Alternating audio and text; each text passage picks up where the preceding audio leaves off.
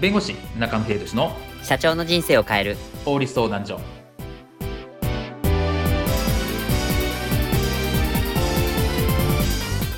こんにちは弁護士の中野秀俊です。こんにちはアシスタントの堀内隆です。この番組は IT 専門の弁護士中野秀俊がこれはすぐに使える法律主に企業法務の知識を分かりやすくお伝えする番組です。よろしくお願いいたします。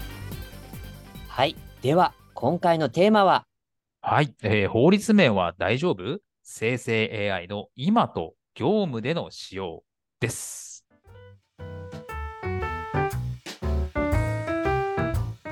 では次はですね、まあ、法律業務とそれからまあ利用規約などでこれ生成系 AI が使えるのかというところなんですけど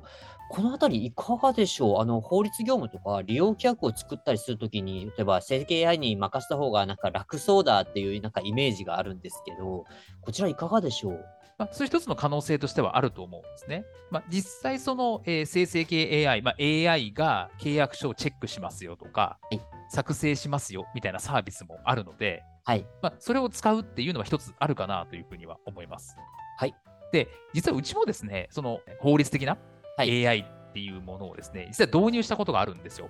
あそうなんですかはい。で、まあ、契約書のチェックとか、一時チェックみたいなものをすると、業務の効率化図れるかなとかうん思って導入したんですけど、はい実はあんまり活用できなかったんですね。えー、はい、で、別にあのそのサービスが悪いとかっていうつもりは全然なくって、まあ、これから進化もしていくでしょうし、全然使える方は使ってもいいんですけど、まだですね、なかなかこう、かゆいところに手が届かないというかですね、うんうんそういうところがあるんですね。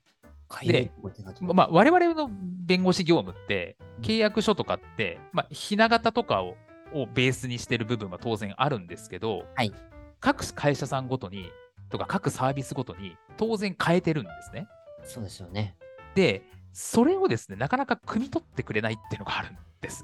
なるほどはい、まだですね。で、もちろんその、えっ、と、いわゆるプレーンというか、ちゃんとした契約書とかも作ってくれるんですけど、例えば、えーこういうふうな、例えばじゃあ開発の案件で、今回こういうところがイレギュラーなんだよね。うんはいまあ、納期の部分とか、いわゆる歌詞と契約不適合の部分とか、その場合ってこういうふうにしたいんだよね。とか、こっちにちょっと有利なようにしたいんだよね。とか、あんまり有利すぎないようにしたいんだよね。とか、うんうんうんそういうのをですね、細かくチューニングしなきゃいけないんですけど、はいそれをですね、やってくれないんですよ。確かに。なんか、あのーテンプレートのものがそのまま上がってくるみたいな、そういうイメージですかね、やっぱり。そうですね、まあ、もちろんパターン学習なので、あのうん結構いろんな契約書を読み込ませてると思うんですけど、うんやっぱ外れ値っていうのが出てくるわけですよね。ああ、てか、個々の取引なんて外れ値しかないわけですよ。外れ値がないんだったら、多分本当にあの普通に生成系なんか使わなくても検索して、たくさんひな形が出てくるんで、それ使いいいわけじゃないですか。ど。そりゃそうです。はい、あの生成系 AI 使うまでもないというか、もうただでそんなのいくらでもとなるわけですから。はい。じゃあ、我々は何をしてるのかっていうと、そこをきちっと手当てをするってことをしてるんですね。はい。なので、その通り一遍の契約とか、はいこのサービスにおいて、ここが肝だよね。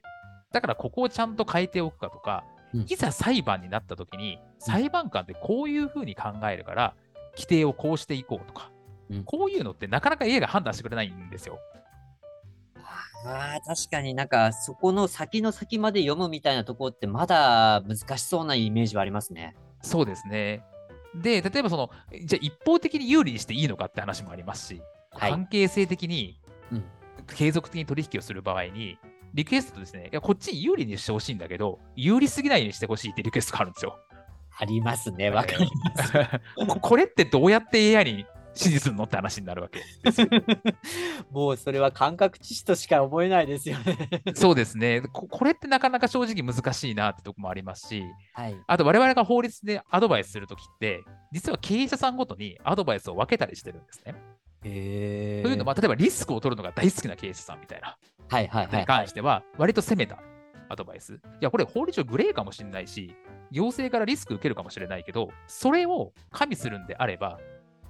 それをまあ許容できるのであれば、ある程度突っ切っていいんじゃないですかとか。はいはいはい。でもそういうのがすっごい嫌だと。もうすんごい気にしちゃうみたいな人は、いや、社長と、これやると、こういうリスクがあるから、ここまでにやめときましょうっていうのを、実はコミュニケーションの中で分けてたりするんですね。うーんまあそれは顧問契約する意味というか、はいここのビジネスっていうのはこういうふうに手堅くやっているから、こういうアドバイスをしようとか、ここはリスク取ってガンガンやってるから、一緒にこういうつくえー判例なり、こういう法律を作ってこうってするのかっていうのは、やっぱりコミュニケーションを取る中、継続的な契約をする中で分けてたりするわけですよ。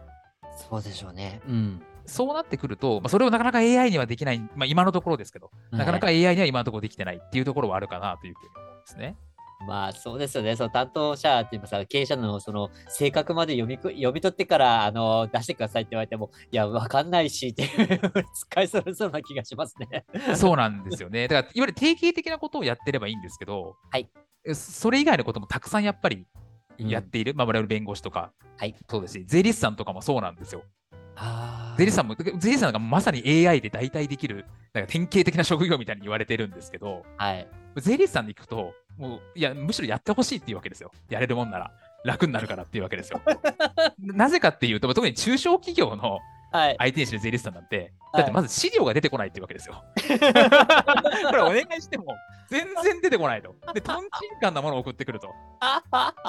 それでやり取りして、そうじゃないんです、こういうのないですか、ああいうのないですか？って言って、やっと集めてるわけですよ、税理士さんって。もちろんそのアウトプットだけ見ればできるかもしれないですけど、はい。じゃあこういう資料はないですか？ないですか？みたいな、そのやり取りって、これは AI ができるかっていうと、なかなか難しいよねっていうところがあるわけですよね。そこですよねだか。らそういうなんかそのコミュニケーションが発生するっていう時点でですね、うん。とか、まあ、特に日本の場合は空気を読むとか、そういったことも大事になってくるので、はいなかなかです今の段階ですし、まあ、将来的にはできるのかもしれないですけど、まあ、なかなか今の段階では難しいかなというところはあるかなという感じですね。そうですね。なんかまあ、通り一辺倒のその業務であれば、そのひな形出すっていうところは、もう本当に生成生成 AI が得意とするところなんですけど、いや、ねけどやっぱりちょっと、こういったところにちょっと加味してほしい、今日あの注意してほしいとかっていう、いわゆる経営者なり、その個々の事情を組むっていうのは、まあ、まだまだ難しいかなっていうところが実情なので、そこをやっぱり法律とか、それから税務で反映するとなると、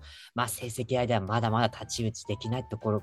ていうところですよね。そうですね。なので、その、なんか、えちょっと中途半端というか、まあ、うん法律系のその生成 AI については、うん。結局、あと知識が、まあ、弁護士からしてちょっとかゆいところに手とか届かないなっていうのはありますし、はい。全く知識がない方だと、これがいいのか悪いのかが判断できないってところがあると思うんですよ。ああ、はい。ろいろ指摘してくれるんですけど、このここはこういう不利なところがありますよとか、いろいろ指摘してくれるんですけど、うん。じゃあこれは本当に合ってるのかとか、この業務についてこれが正しいのかどうかって判断ができないって部分があるんで、ええ。まあ、例えば定型業務がすごい多くて、法務部がある、ある程度知識がある人が使うとか、うん大企業の法務部とかでは、なんかすごく使えるのかなというふうに思うんですけど、はい。なかなか中小ベンチャーとかでいろんな取引があって、でもしかも法律的な知識がないみたいな話になってくると、まだまだちょっと使いこなすには難しいかなっていう感じですかね。わかりました。まあ、このあたりはね、ちょっと見て今後もちょっとどう進化していくか見ていきたいと思います。はい。最後に、あのーこう成績 AI を、この、まあ、中野さん自身がこう、どういうところに注目しているかっていう、あどういうところをこう活用しているかっていうところと、まあ、これから注目したい成績 AI について、ちょっと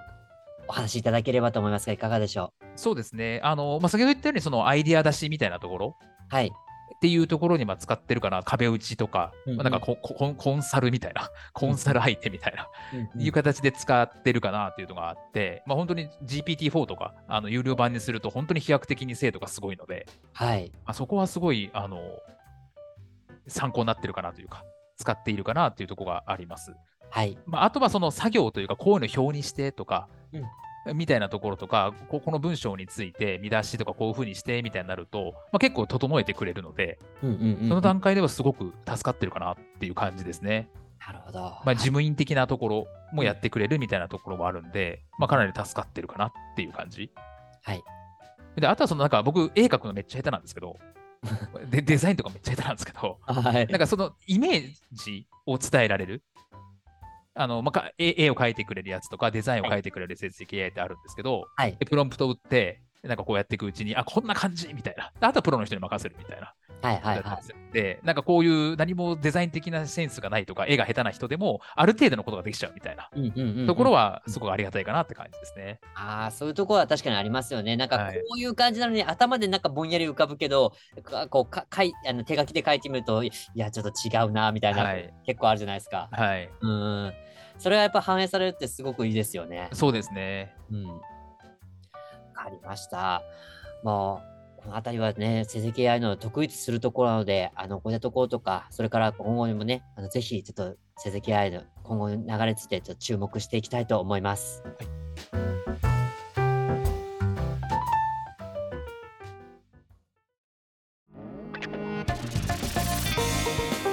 今回の弁護士中野秀俊の社長の人生を変える法律相談所はお役に立てていただけましたでしょうか？企業活動において気がつかないうちに違法になっていることやちょっとした法律の知識があれば一気に打開できるそんな法律のエッセンスをご紹介していきますのでこの番組をフォローいいねをお願いいたします。よろしくお願いいたしますではまた次回をお楽しみに。ありがとうございましたではまた